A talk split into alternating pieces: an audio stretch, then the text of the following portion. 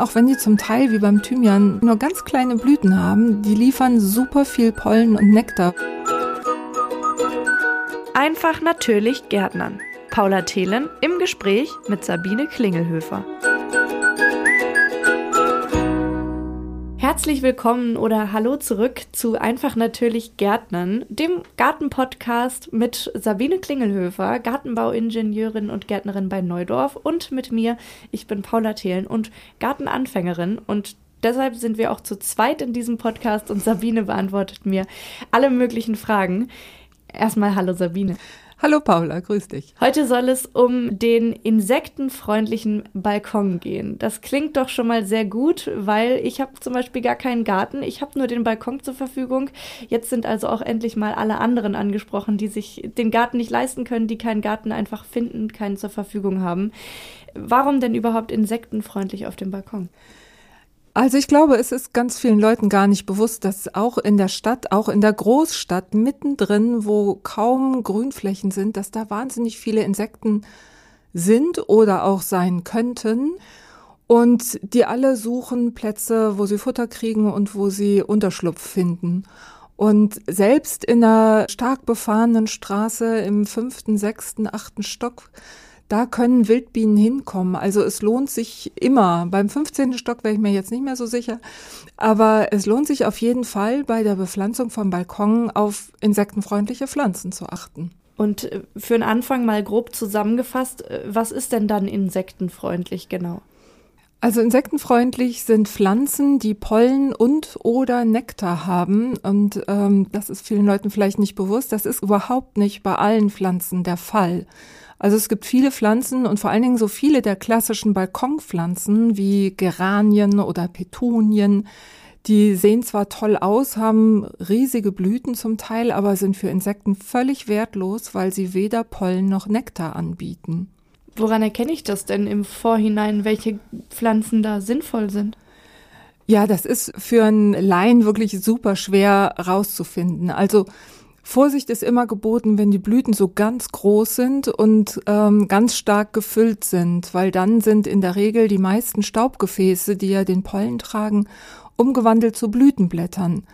Und entsprechend wenig Nahrung bieten die dann. Also am besten macht man sich schlau auf einer Website. Wir bieten bei Neudorf auch eine Liste bienenfreundlicher Pflanzen an macht sich das schlau oder guckt auch mal im Gartencenter. Manche haben inzwischen auch schon ganz gute Angebote, wo sie das so zusammenfügen, welche Pflanzen insektenfreundlich sind. Wie gesagt, meistens sind es die eher unscheinbaren Pflanzen und oft auch die heimischen Pflanzen. Jetzt hast du gerade ein paar Mal insektenfreundlich gesagt, so heißt ja auch die Folge, aber ein paar Mal hast du auch direkt bienenfreundlich gesagt und die Bienen und Schwebfliegen schon angesprochen. Wie ist das denn? Sind diese Pflanzen und Blumen vor allem für Bienen sinnvoll oder kann man damit auch noch anderen Tieren und Insekten was Gutes tun? Wie immer ist es natürlich kompliziert in der Insektenwelt, ja? Also wie alles, was man sich so genauer betrachtet. Grundsätzlich ist es so, dass viele Insekten eben Blütenbesucher sind Manche haben sich aber megamäßig spezialisiert auf ganz bestimmte Pflanzen. Die haben dann Mundwerkzeuge entwickelt, die sie dazu befähigen, zum Beispiel ganz tief in eine Blüte mit ihrem Rüssel reinzutauchen, um da Nektar zu schlürfen. Andere haben nur einen ganz kurzen Rüssel, die brauchen dann Pflanzen, wo der Nektar ganz gut erreichbar ist. Also da gibt es viele Unterschiede. Es ist so, dass viele Pflanzen für viele Insekten gut sind, also denen Nahrung bieten. Und die Bienen habe ich erwähnt. Ich hätte genauer gesagt, besser die Wildbienen erwähnen sollen, weil die bei uns ganz besonders gefährdet sind. Wildbienen umso mehr noch. Es gibt bei uns ungefähr 500 verschiedene Wildbienenarten und jede von denen ist stark gefährdet, so dass man für die ganz besonders was tun sollte. Denn die tun auch was für die Bestäubung unserer Nutzpflanzen, unserer Äpfel und auch Gemüsepflanzen. Viele Menschen haben ja aber großen Respekt oder sogar Angst vor Bienen und Co. Wie sieht's da aus mit der Gefahr, gestochen zu werden? Also stechen können die Wildbienen zwar schon, aber keine Menschen. Also die kommen einfach gar nicht durch die Haut durch mit ihren Stacheln, wenn sie überhaupt welche haben. Bei Bienen, bei Honigbienen ist das etwas anders. Die können stechen, das tun die aber nur, wenn sie sich angegriffen fühlen. Und so ist es bei Wespen im Übrigen auch. Also Wespen lockt man mit solchen Blüten überhaupt nicht an.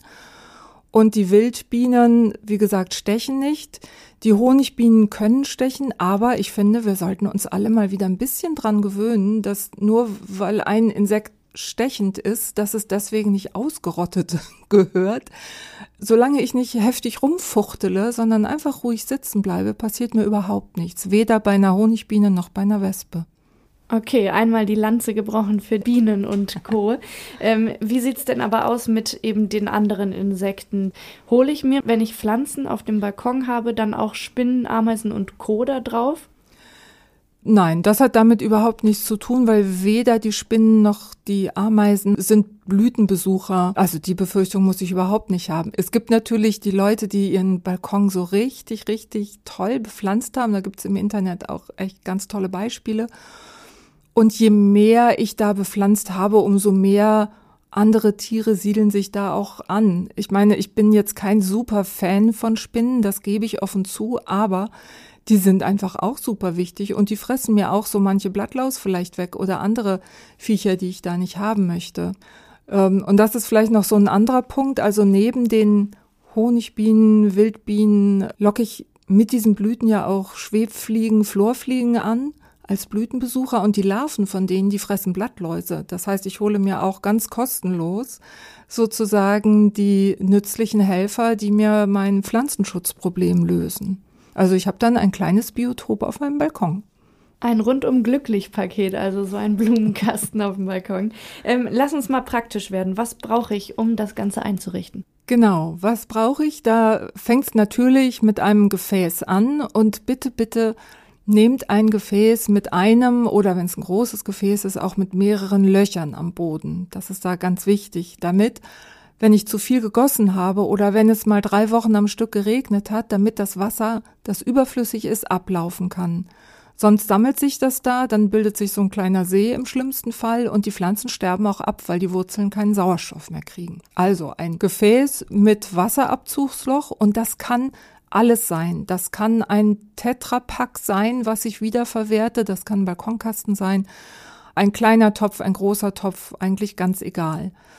Je größer ich das Gefäß wähle, umso einfacher habe ich es mit dem Gießen, weil ein großes Gefäß kann mehr Wasser speichern als ein kleines Gefäß. Also die Erde darin kann mehr Wasser speichern. Und insofern sollte ich das Gefäß grundsätzlich nicht zu knapp wählen. Und Stichwort Erde, auf was muss ich da achten für Blumen und Blüten? Also es lohnt sich wirklich eine hochwertige Erde zu nehmen. Das kann ich nur immer wieder betonen. Ich glaube, ich habe es in irgendeinem anderen Podcast schon mal erzählt. Also die Erde sollte hochwertig sein. Das heißt, sie sollte eine gute Qualität haben. Sie sollte nicht sofort nach drei Wochen zusammensacken, so dass auf einmal nur noch die Hälfte im Gefäß ist. Sie sollte Wasser und Nährstoffe gut speichern und sie sollte unbedingt, wenn man was für die Umwelt tun möchte, torffrei sein. Denn die meisten Erden, die man so kaufen kann und vor allen Dingen die ganz billigen, die bestehen vor allen Dingen aus Torf. Und Torf gehört ins Moor und nicht in den Erdensack. Deswegen bieten wir von Neudorf auch torffreie Neudohum-Erden an, die bestehen aus Rindenhumus, Grünschnittkompost und solchen Bestandteilen und haben eben gerade keinen Torf da drin. Okay, sehr guter Hinweis nochmal. Also darauf achten, die Erde soll torffrei sein. Wie steht's denn dann um die Düngung? Das hatten wir jetzt ja auch schon in vielen Folgen. Fast alles muss gedüngt werden. Wie sieht's aus mit Düngen auf dem Balkon? Ja, Düngen auf dem Balkon auch auf jeden Fall. Diese Erden sind in der Regel vorgedüngt für je, je nach Erde etwa vier Wochen. Das steht auf dem Sack drauf, da kann man auch mal nachlesen. Und nach vier Wochen muss man dann tatsächlich nachdüngen, je nachdem, was man für Pflanzen hat. Also da kommen wir ja noch drauf, was für Pflanzen geeignet sind. Aber die meisten Pflanzen sollte ich dann schon zweimal nochmal nachdüngen, damit die auch ordentlich Blüten produzieren. Denn der Wurzelraum ist ja nur begrenzt in so einem Gefäß. Und da muss ich schon ganz besonders auf eine gute Ernährung achten, damit die auch die Leistung bringen, sozusagen, die ich erwarte, nämlich, dass sie schöne Blüten bilden. Und wie ist das bei dir? Ich weiß nicht, ob du einen Balkon hast, aber was wäre dein Tipp? Lieber die Pflanzen auf den Boden stellen oder aufs Geländer oder dranhängen? Was ist da so die gängige Variante? Also das kommt ein bisschen drauf an, was, äh, wie viel Platz man hat. Also wir haben eine Terrasse und die ist auch ziemlich groß. Da kann ich mit dem Platz asen und habe natürlich alles auf dem Boden stehen. Wer weniger Platz hat, der nutzt dann gern das Geländer und da kann ich nur sagen, achtet auf eine wirklich stabile Befestigung nutzt da Haken oder Befestigungsmöglichkeiten, die wirklich auch so einen schweren Balkonkasten festhalten können. Denn wenn der so im Lauf der Saison, vor Dingen bei hängenden Pflanzen, richtig viel Pflanzenmasse entwickelt hat, dann wird so ein Ding auch ziemlich schwer. Und je nach Windexposition sollte man auch darauf achten, dass der eben nicht von einer starken Windböe mal eben weggeweht werden kann. Ansonsten würde ich immer darauf achten, dass die Pflanzen, die ich ausgewählt habe, so viel Licht bekommen, wie sie brauchen. Wenn ich Pflanzen für einen sonnigen Standort gewählt habe, dann sollten die auch möglichst viel Licht bekommen und eben dann beim Balkon nicht auf die Erde gestellt werden. Du hast eben gerade schon gesagt, wir kommen jetzt gleich noch zu den Pflanzen, die man da auswählen sollte, könnte, müsste. Welche Pflanzen sind denn geeignet für einen Balkon? Die Auswahl ist wie immer sehr, sehr groß, muss ich schon sagen. Ähm, fangen wir mal an mit den Pflanzen, die ich besonders praktisch finde, nämlich mit den Kräutern. Thymian, Rosmarin, Borretsch, Lavendel, Salbei, Bergbohnenkraut. Das sind alles Kräuter, die kann ich zum einen selber essen. Und zum anderen, auch wenn die zum Teil wie beim Thymian nur ganz kleine Blüten haben, die liefern super viel Pollen und Nektar für Insekten. Also wenn ich die Chance habe, mehrere Gefäße aufzustellen, dann sollte ich auf jeden Fall ein Gefäß mit Kräutern anbieten, weil das wirklich auch sehr viele unterschiedliche Insekten anziehen kann. Und wenn wir jetzt an größere Blüten denken, was gibt's da so im Angebot? Ähm, also bei den Kräutern sollte ich vielleicht noch dazu äh, hinzufügen, das funktioniert natürlich nur, wenn ich die auch zum Blühen kommen lasse. Also wenn ich immer so viel ernte, dass da keine Blüte kommt, dann hilft's natürlich nicht. Ähm, ja, dann gibt es noch die große Welt der Strauden. Also das sind mehrjährige Pflanzen, die sind besonders deshalb praktisch, weil ich die zwar einmal kaufe, aber dann jedes Jahr wieder im Balkonkasten haben kann, also drin belassen kann und die blühen jedes Jahr wieder neu. Das ist also einmal eine Investition, aber dann habe ich da jahrelang was von. Das sind dann zum Beispiel Stauden wie Glockenblumen, wie eine Katzenminze oder auch verschiedene Asternarten. Astern sind besonders gut, weil die auch spät im Jahr noch blühen, so im August, September vor allen Dingen, wenn die Nahrung an anderen Standorten schon ein bisschen knapper wird. Das heißt, Kräuter sind möglich, Stauden. Gibt es noch andere Optionen? Ja, es gibt dann noch die ganze Welt der Einjährigen. Das heißt, die sehe ich dann aus oder kaufe sie auch zu. Gibt ja alles zu kaufen. Und da gibt es eben auch etliche, die richtig gut geeignet sind für Insekten, zum Beispiel Verbenen, Kapuzinerkresse, Löwenmäulchen, Fächerblume, Männertreu, Vanilleblume. Das sind alles Balkonpflanzen, die ich kaufen kann und die sind auch wirklich gut für die Insekten. Jetzt haben wir eine riesige Vielfalt an Pflanzen. Nicht jeder Balkon guckt ja aber in die Richtung der Sonne. Also kann man alle Pflanzen auf allen Balkonen anpflanzen? Ja, das ist eine gute Frage. Also es gibt dann schon Pflanzen, die sollten auf jeden Fall in die Sonne kommen.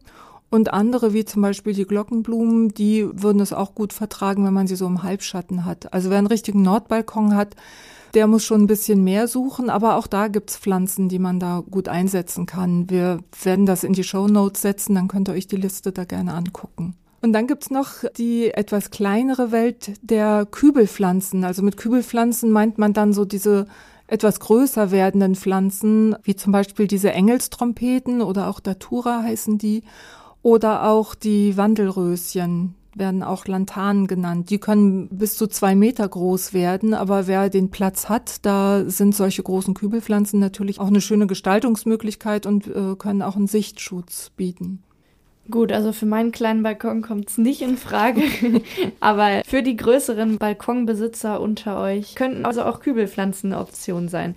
Wenn wir jetzt dann anfangen, wie fülle ich den Kasten denn von unten nach oben?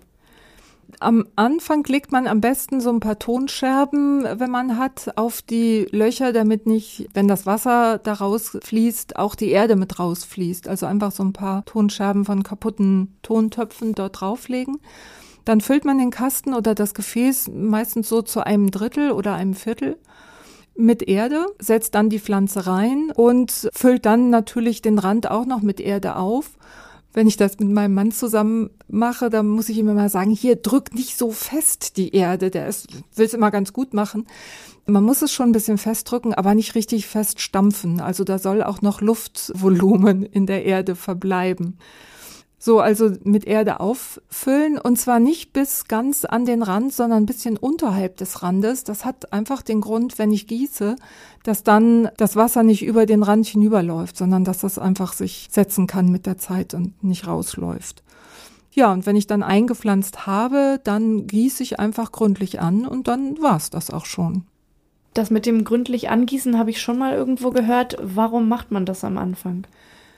Das hat zwei Hintergründe. Zum einen soll sich die Erde nochmal etwas verdichten. Wenn man viel Wasser reingießt, dann führt das dazu, dass sich eben auch noch irgendwelche Hohlräume, die im Inneren des Gefäßes sind, dass die sich noch mit Erde füllen. Eventuell muss man dann auch noch mal etwas Erde nachfüllen. Und zum Zweiten hat das den Grund, dass einfach die Pflanzen beste Startbedingungen zum Wachsen haben. Das ist ja erstmal für sie doch so ein kleiner Schock, wenn sie aus ihrem kleinen gemütlichen Topf rauskommen und in einen größeren Topf gesetzt werden. Und da sollen sie erstmal beste Bedingungen haben und dazu gehört viel Feuchtigkeit. Das heißt, wenn ich angegossen habe, ab dann kann ich den Anblick der schönen Pflanzen und Blüten genießen und die Insekten können das natürlich genauso genießen. Wie pflege ich weiter? Je nach Pflanzenart, wie gesagt, düngen, das hatten wir ja schon. Bei den Kräutern kann man da sehr zurückhaltend sein, die brauchen nicht so viel Dünger. Und dann ist es noch hilfreich, wenn man Verblühtes rausschneidet, also verblühte Blüten rausnehmen. Das regt in der Regel dann die vermehrte Blütennachbildung noch an. Und das ist im Grunde genommen die einzige Pflegemaßnahme, die ich da machen muss. Mehr muss ich da nicht machen. Jetzt haben wir ja in der vorletzten Folge gerade über Blumenwiesen gesprochen. Könnte ich denn so eine Blumenwiesenmischung auch einfach in Balkonkasten pflanzen und da wachsen lassen? Ja, das kann ich machen. Ich würde da aber sehr empfehlen, dass man guckt, wie hoch die Pflanzen in dieser Blumenwiesenmischung werden. Also wir haben von Neudorf ja auch eine Wiesenmischung, die Wildgärtnermischungen.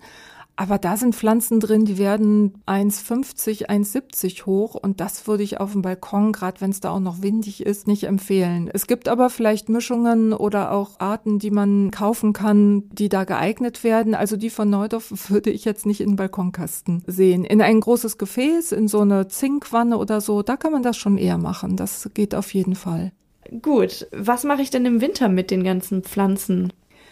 Hm, das kommt ein bisschen drauf an, was ich ausgepflanzt habe. Wenn ich diese einjährigen genommen habe, die kann ich einfach rausreißen und kompostieren, in die Wurmkiste packen oder in die Biotonne. Die Kräuter und auch die Stauden sind ja mehrjährig, das heißt, die bleiben einfach in den Gefäßen. Da muss ich nur gucken, dass ich das Gefäß ein bisschen geschützt stelle, also das, was vielleicht vorher auf der Balkonbrüstung war, das sollte ich dann doch so an die Wand zum Haus sozusagen schieben dass das so ein bisschen geschützt ist. Und gut ist es auch, wenn das keinen Bodenkontakt hat, sondern wenn ich darunter zum Beispiel ein Holzbrett lege oder so, dass von unten der Frost dann nicht so reinziehen kann.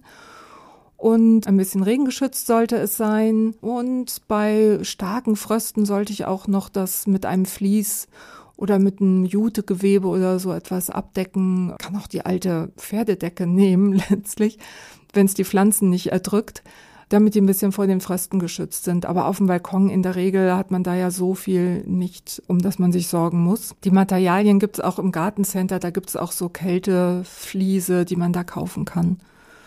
Und dann haben wir noch die Kübelpflanzen, die vertragen überhaupt keinen Frost in der Regel. Und das sind die einzigen, die wirklich ein bisschen schwierig sind. Da brauche ich ein helles und kühles Winterquartier. Das hat man heutzutage irgendwie ziemlich selten, vor allen Dingen, wenn man eine Mietwohnung hat. Vielleicht kann man die Pflanzen in den Flur stellen, wo es ein bisschen kühler ist. Also je kühler und je heller, umso besser. Wenn es zappenduster ist, muss man es einfach ausprobieren, ob die Pflanzen das überstehen oder nicht. Ganz wichtig ist im Winterquartier die Pflanzen nur ganz sparsam gießen, nur so, dass sie gerade eben nicht austrocknen. Und dann kann man sie im nächsten Jahr im Frühjahr umtopfen, mit neuer Erde versehen und wieder düngen und nach draußen stellen. Da haben wir schon das Stichwort Frühjahr. Wenn die Temperaturen also wieder ein bisschen wärmer werden, dann hat man ja auch vielleicht Lust, damit überhaupt anzufangen. Also nicht jeder hat jetzt schon aus dem letzten Winter noch Pflanzen aus dem Winterschlaf wieder rauszuholen. Wann kann ich loslegen mit dem insektenfreundlichen Balkon, wenn ich das noch gar nicht habe? Damit kann ich loslegen im April. Also es ist immer schwierig, weil man nie weiß, wie das Wetter im April so ist. Das ist ja schon legendär, dass es da dann auch mal einen Hagelschauer oder auch noch Schneeschauer geben kann. Aber Stauden und auch Kräuter sind doch ziemlich unempfindlich, was Fröste angeht. Also die kann man schon so ab Mitte, Ende April schon pflanzen. Vielleicht am Anfang nicht sofort auf die Balkonbrüstung stellen, sondern erst noch in so einem geschützten Bereich und erst ab Anfang Mai so richtig an Ort und Stelle bringen.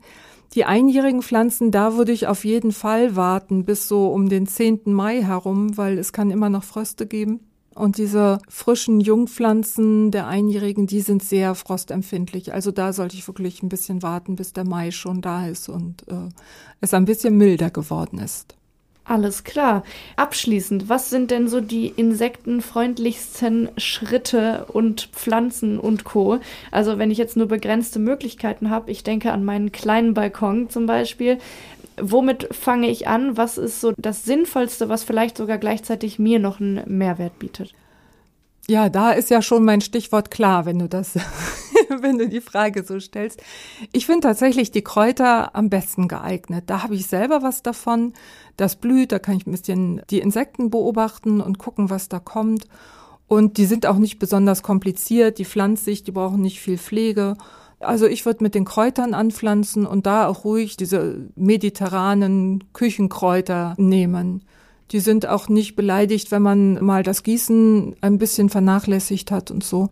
Dann lass mich die Frage nochmal anders stellen. womit diene ich nicht nur mir, sondern womit bewirke ich auch vielleicht für die Insektenwelt mit einem kleinen Topf auf einem kleinen Balkon trotzdem viel? Ja, ich bleibe bei den Kräutern. Ich bleibe bei den Kräutern und ich würde zusätzlich noch empfehlen, dass man sich so ein kleines Insektennisthaus oder Wildbienenhaus entweder selber bastelt oder auch gerne bei Neudorf kauft weil dann hat man sowohl die Nahrung für die Insekten als auch eine Unterschlupfmöglichkeit in diesen ähm, Nützlingsquartieren. Da überwintern die eben auch und das ist natürlich ganz praktisch, weil manche Wildbienenarten, äh, die fliegen einfach nicht so gerne so weit und wenn die da, wo sie was zu futtern kriegen, auch gleich überwintern können, dann ist das einfach perfekt. Alles klar, super. Ich glaube, mein Balkon entsteht gerade schon in meinem Kopf und meine Kochkünste freuen sich auch über die Kräuter, die ich bald anpflanzen werde. Ich danke dir ganz herzlich für die ganzen Antworten. Sehr gerne, viel Spaß und ich bin gespannt auf deinen Balkon. Mach's gut, bis nächstes Mal, Sabine. Ähm, wenn ihr da draußen weitere Fragen habt, dann schaut als erstes mal in die Show Notes. Da haben wir nämlich alles nochmal hinterlegt und beantworten schon die ersten Fragen. Wenn es aber noch weitere Fragen gibt, dann wendet euch an Neudorf direkt, entweder über Instagram oder über Facebook oder direkt neudorf.de. Da hilft euch das Team nämlich auch gerne weiter bei Fragen. Tschüss Sabine, mach's gut, bis nächstes Mal. Tschüss Paula. Das war der Podcast Einfach natürlich Gärtnern mit Paula Thelen und Sabine Klingelhöfer. Mehr zum Thema gibt's auf neudorf.de.